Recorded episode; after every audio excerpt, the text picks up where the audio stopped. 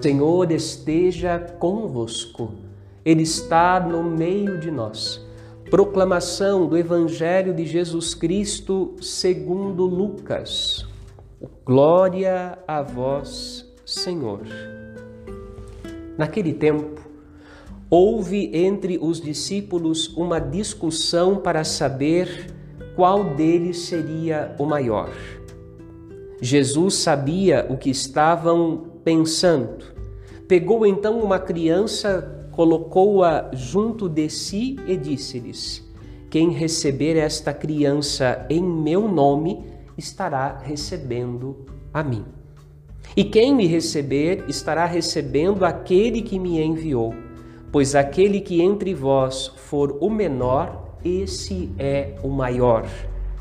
João disse a Jesus: Mestre, nós vimos um homem que expulsa demônios em teu nome, mas nós lhe proibimos, porque ele não anda conosco.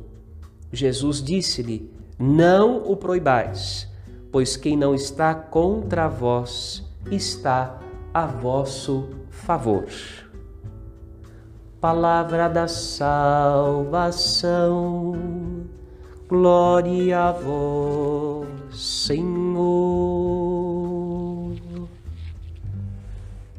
Que as palavras do Santo Evangelho perdoem os nossos pecados. Assim seja. Meus irmãos queridos, minhas irmãs, a primeira leitura traz para nós o início do livro de Jó.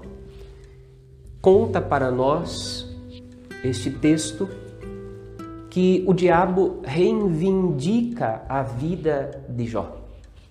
Jó era um homem justo. E Satanás vai dizer para Deus: Ele é justo, porque o Senhor o cercou de cuidados. Tira dele os teus cuidados, para que o Senhor possa ver se de fato ele é justo mesmo. Se ele não vai te amaldiçoar, se ele não vai se rebelar contra vós. E Deus permite que por um tempo tudo aquilo que eram bênçãos, posses, materiais, inclusive espirituais também, que tudo isso fosse tirado de Jó. Menos a vida de Jó. A vida pertence a Deus. Deus vai dizer a Satanás: não toques nele. O resto pode tirar tudo. De fato, Jó experimenta uma perda muito grande ele perde tudo. Ele perde os bens materiais que possuía, ele perde a família que ele tinha constituído e perde inclusive a sua saúde, ele fica doente. Mas esta fala de Jó, esta palavra de Jó, nu eu vim do ventre de minha mãe, nu eu voltarei para Deus. Nasci na pobreza, termino a minha vida dependendo apenas daquele que me trouxe a vida. Esta palavra de Jó é uma palavra que carrega muita sabedoria. No Evangelho, Jesus catequiza os seus discípulos, ensinando eles que o, o caminho do seu seguimento é um caminho de humildade. E é por isso que os discípulos precisam ser disponíveis, despojados, simples, como uma criança. Portanto, não importa quem deles seja o maior, na verdade, importa quem é que se faz menor e servo de todos, porque é assim que Jesus irá fazer.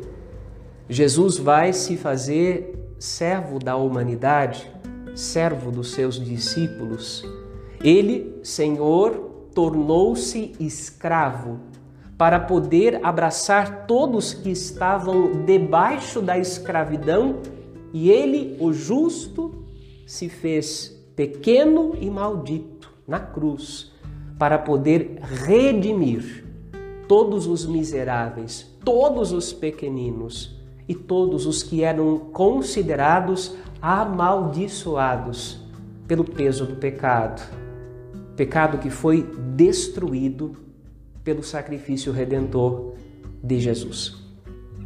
Portanto, os discípulos precisam aprender esse caminho de humildade, este caminho de pequenez.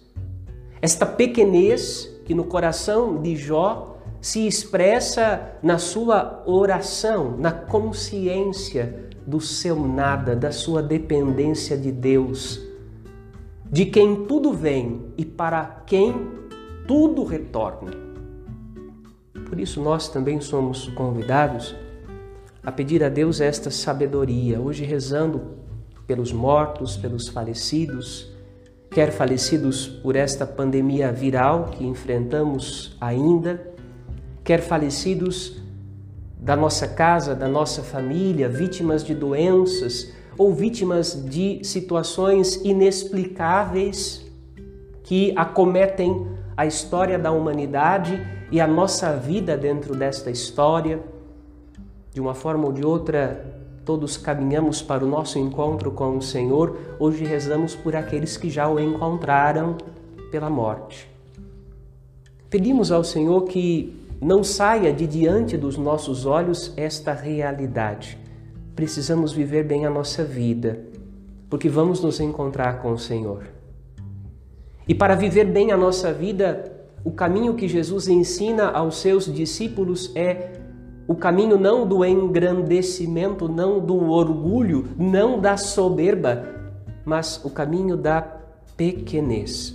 Fazer-se pequeno, escolher ser pequeno, escolher esse caminho de empobrecimento. Empobrecimento.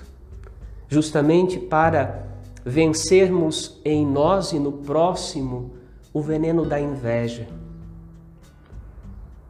a palavra de Deus diz que foi por inveja do diabo que a morte entrou no mundo. Pode parecer um absurdo que um anjo inveje um homem, mas Satanás inveja o ser humano. Diz o salmista: Senhor, o que é que é o ser humano? O que é o homem? Por que, que o Senhor cuida com tanto carinho deste grão de areia pequenino, miserável, insignificante, que pode ser esmagado por um sopro da vossa boca, mas por que nos amais assim? Esta pergunta que brota da alma do salmista é a razão da inveja do diabo contra a humanidade. Satanás inveja o amor de Deus por nós. Satanás inveja o zelo de Deus pela sua criação. Satanás inveja a admiração que Deus tem pela humanidade que ele quis, quis criar por amor. Por isso, nós somos convidados a, a destruir a inveja no seu coração.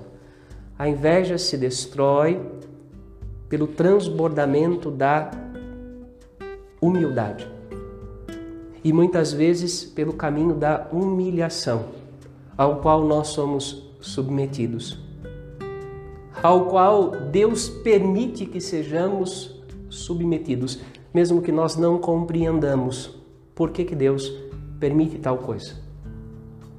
Mas é por este caminho caminho de esmagamento, caminho de aniquilação, de esvaziar-se de nós mesmos, que a inveja é destruída na sua raiz mais profunda, que é o orgulho. Pedimos ao Senhor que nos dê essa sabedoria para que, vivendo assim, de maneira sábia, quando terminar nossa vida, nós possamos ir ao encontro do Senhor. Nu viemos para este mundo do ventre de nossa mãe, esvaziados de nós mesmos, pobres, pobres. Voltamos para Deus, carregando no coração e na vida as vestes da salvação, que não são nossas, são um presente do Pai misericordioso. Nos apresentaremos diante do trono de Deus com o que recebemos de Deus e com o que produzimos a partir daquilo que recebemos de Deus. Recebemos o talento e multiplicamos. Recebemos a veste e com ela nos vestimos e vestimos o próximo. Pedimos a Deus essa sabedoria para sermos vitoriosos com Cristo, no tempo e na eternidade. Amém.